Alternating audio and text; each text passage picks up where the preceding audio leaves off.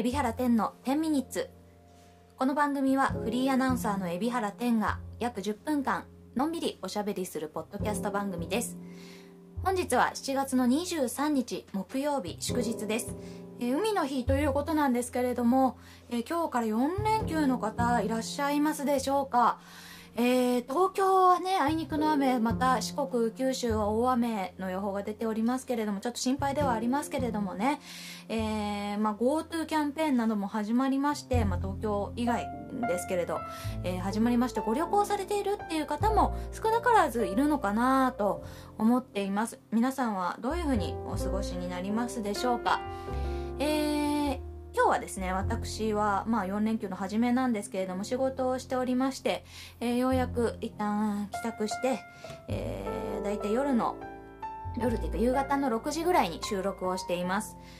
ねなかなか私も4連休4連休とは取れなくて執筆だったりまあ様々なこと、えーやらなきゃいけないことはあるんですけれどもただねなんか、まあ、前回のポッドキャストでも言ったように落ち込んだりもね忙しすぎて 落ち込んだりしたのでちょっとぐらいはなんか自分のために使おうっていうんじゃないですけど私本当にね自分をオフにすることを知らないというか あんまりねプライベートの時間を持たないタイプなのななんて言うんですかね。うん仕事してんのが好きなんですよ。なのであんまりねうんなんかこう自分の趣味とかに時間を使わないんですけれどこの4連休はなんかやりたいことを見つけてやってみようと思ってうんゲームをやろうと思っています、えーこのねあの外出あ違うな。緊急事態宣言ですね。5月の緊急事態宣言が出る前ぐらいかな。にあのもうポッドキャストではねあの聞いた方もいると思いますけれども私ね初めて、えープレステ4プロを買いました。私本当に全くゲームをやらないんですよね。やらないんですけれどもプレステ4プロを買ってえーそれでゲームをやるようになったんですね。初心者なんです。まだ初心者なんです。で私自身はあの展示会とかでゲームショーに行く機会とかも多かったですのでその中であの龍が如くがすごく好きでねあの龍が如くからこの緊急事態宣言の時にはずっとやっていたわけなんです。いや本当初心者でクリアするのとかねあの試行錯誤、まあ、イージーモードとかね試行錯誤だったんですけれどもそれでもですねやっぱこの2ヶ月ちょいぐらいの間にいわゆるナンバーっていうやつですかね。あの優雅ごとく123456というシリーズは全部やっちゃったんですよ。実は人知れずやっちゃったんですね、えーなのでまあこの4連休もちろんねクリアしたデータをさらにこうやり込んでっても面白いのかもしれないですけれどもせっかくだからなんか新しい気分でね、うん、何か始めるのも新しいゲームを始めるのもいいかなと思って、えー選んだのが今話題の「ゴースト・オブ・ツシマ」です。皆さんご存知でしょうか？ゴースト・オブ・ツシマ。あのーまずなんて何のゲどんなゲームかっていうのを説明すると、えー長崎県の対馬ですね。対馬を舞台に、えーした鎌倉時代の蒙古襲来を、えーね、実話としてありますよね。蒙古襲来を舞台にしたゲームアドベンチャーゲームということで、えーございます。ということでもう本当にうんは日本のねゲームなんですけれどもただ制作したのはあのー日本じゃないんですよ。えーアメリカのですねゲーム制作スタジオサッカーパンチプロダクションズというところが作った日本の、えーが舞台のゲームでしてまたそれがねなんかすごく面白いなと逆輸入と言いますかね。面白いなと思ってあのーツイッターで話題になっている7月17日発売前後からね話題になっておりましたがあの初あのその話題をねずっと動画を見たりして、えーリサーチをしておりました、まあ、私自身が龍が如くが好き。なんで好きかっていうとグラフィックが綺麗でストーリーがあるっていうこと。この2点でもってまあ本当ゲームあのなんつうんですかね苦手でも続けられる理由の一つですよねストーリーがあるっていうのは。だからあのなんとなくね自分が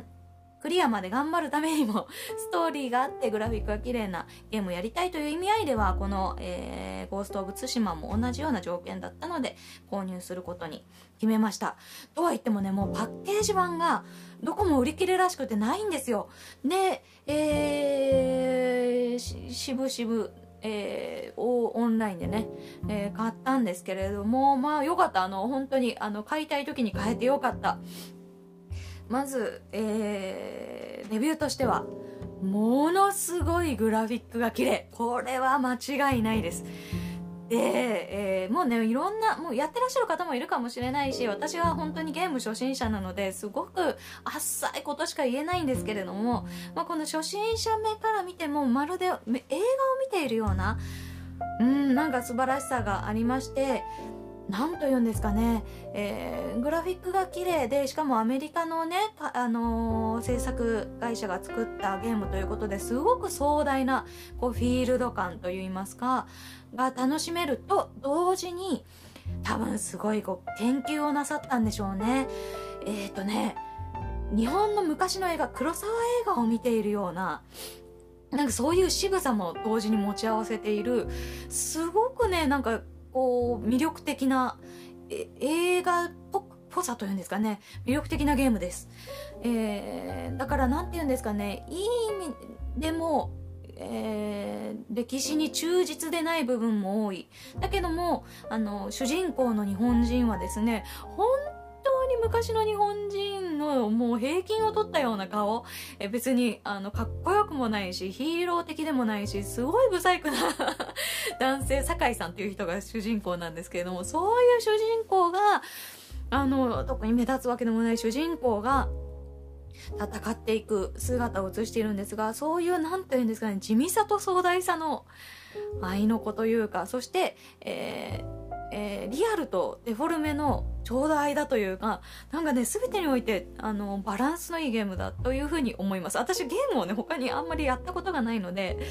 あの、ただただ単純にこのゲーム単体だけを見てっていう感じですけれども、うん。なんかそういった良さはありますね。なんかこう、龍が如くが割とね、リアル寄りな感じ。でも物語はフィクションみたいな、あの、そういう感じよりは、どれもこれも中間を行くようなね、なんか、そんな感じがあります。でもなんか歴史に詳しい方から言わせてもらえば、全然あの忠実じゃないところがいっぱいあるっていうふうには言ってましたけどね。でもね、それがまたいいんだと思いますよね。昔の日本で映画というか、黒沢映画とかも多分衣装だったりシーンだったりとか、そんなのはもう全然忠実じゃないこととかね、えー、単なる思いつきだったこととか、映画の見栄えとかね、なんか演出っていう意味で、えー、デフォルメいっぱいしてたと思うし、まあなんかそういった意味でも、うん、なんか忠実でなかったのが逆にいいのかもしれない。てかそのあたりも含めてめちゃくちゃ日本映画を勉強したスタッフが作ってるんじゃないかなって思わせてくれる。そういった作品でした。で、えー、まあグラフィックだったりそのストーリーストーリーの展開はねまだ終えてないんですよ。私があまりに下手すぎてあの 全然進めて進められてないっていうのが正直なところなんですけど。あのー、なのでストーリーは終えてないんですが、まあ、グラフィックとしてその映画をやっている、映画を、映画をやっているっていう表現が一番正しいな。映画をプレイしているような、なんかそういう映画の主人公になったかのような、えー、そういったゲームなんですけれども、特に素晴らしいなと思った点は、うーん、うーん、そうですね。まあ、主人公があのあんまり美しくないっていうこと。えー、その没入感。あのなんかすごく自分自身とこうねすごく同じような立ち位置でいられるそういった主人公。そしてあとは美しい日本の世界ですかね。多分日本ってそんなに別にあの派手な風景があるわけじゃない実はね、えー、と思うんですけれども。うーん多分そのイチョウがわーっとね黄色いイチョウがバーッと舞うとか、えー、もみじが赤くバーって舞うとかそういったことが誇張されて描かれてることでうわ日本最高じゃんって思わせてくれる。こう日本人がさらに日本を好きになっちゃうようなそういった良さがグラフィックの中であったりあとは馬に乗るシーンが私的には個人的にはすごく気に入っていて、えー、馬がね乗るとすごいかっこいいんですよ。視点も含めて。なんかこう本当に映画の主人公あ遠山の金さんになったというか ね、時代劇のスターになったような、いや、美しい馬と、えー、大地をかける感じ。これがね、すごく、で、風を、風の表現が素晴らしいのかな？映像の中の日本の風の表現が素晴らしくって、なんかこうね、すごく颯爽とっていう意味合いかな。颯爽とっていう感じがめちゃくちゃ出る、そういったね、えー、上、こう、騎乗シーンなんですよね。うん、なので、よかったら、あの、一回プレイしてもらいたいですね。その馬をね、に乗るだけでも十分価値がある、そんな感じだと思います。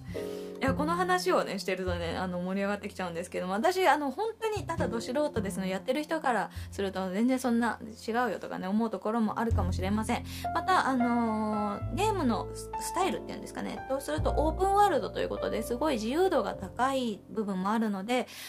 うん、なんかゲームお好きなね方よくやられているような方も楽しめるんじゃないかなってなんか自由度が高い方がね自分なりのやり方があって楽しいんじゃないかなと思います。ということで、皆さん4連休、ゴースト・オブ・ツシマやりたくなりますように。あ、ちなみにあの、黒沢モードっていう白黒バージョンにも、あの、切り替え、画面切り替えられるのもめちゃくちゃもだえるポイントです。あの、私はしてませんけど。よろしくお願いします。さあ、それせ、それではそろそろお時間でございます。えー、告知をさせていただきます。えー、ソースネクストさんというね、PC の、えー、ソフトとかいっぱい出してる会社さんですけれども、大人気商品、ポケトーク、ね、翻訳、えー、の機器ですけど、ポケトークでできる、えー、英会話学習のソフトに出演をしております。えー、ツイッターでね、詳しいこと書いておりますし、ノートでもこの後リンクを載せようかと思っておりますけれども、えー、よかったら、えー、ぜひこの、なかなかね、外に出られない期間に英語学習いかがでしょうか。特にこのポケトークね、えー、使いながら英語学習ができる、しかも実践的な英語学習ができるということで、ぜひお試しいただければと思います。ソフトや安いですよ。よかったら、えー、ゴースト・オブ・ツシマのね、うん、7分の1ぐらい。なので、よかったら買ってみてください。それでは、えー、そうですね。次回は土曜日でございます。この後はノートに、えー、この後書きを書きたいと思いますので、よかったらこのポッドキャストと合わせてお読みください。お気に召していただけましたら、ノートの方、えー、定期購読、有料購読していただきますと、えー、このポッドキャストの支援につながります。どうぞよろしくお願いします。それではまた土曜日にお会いしましょう。バイバイ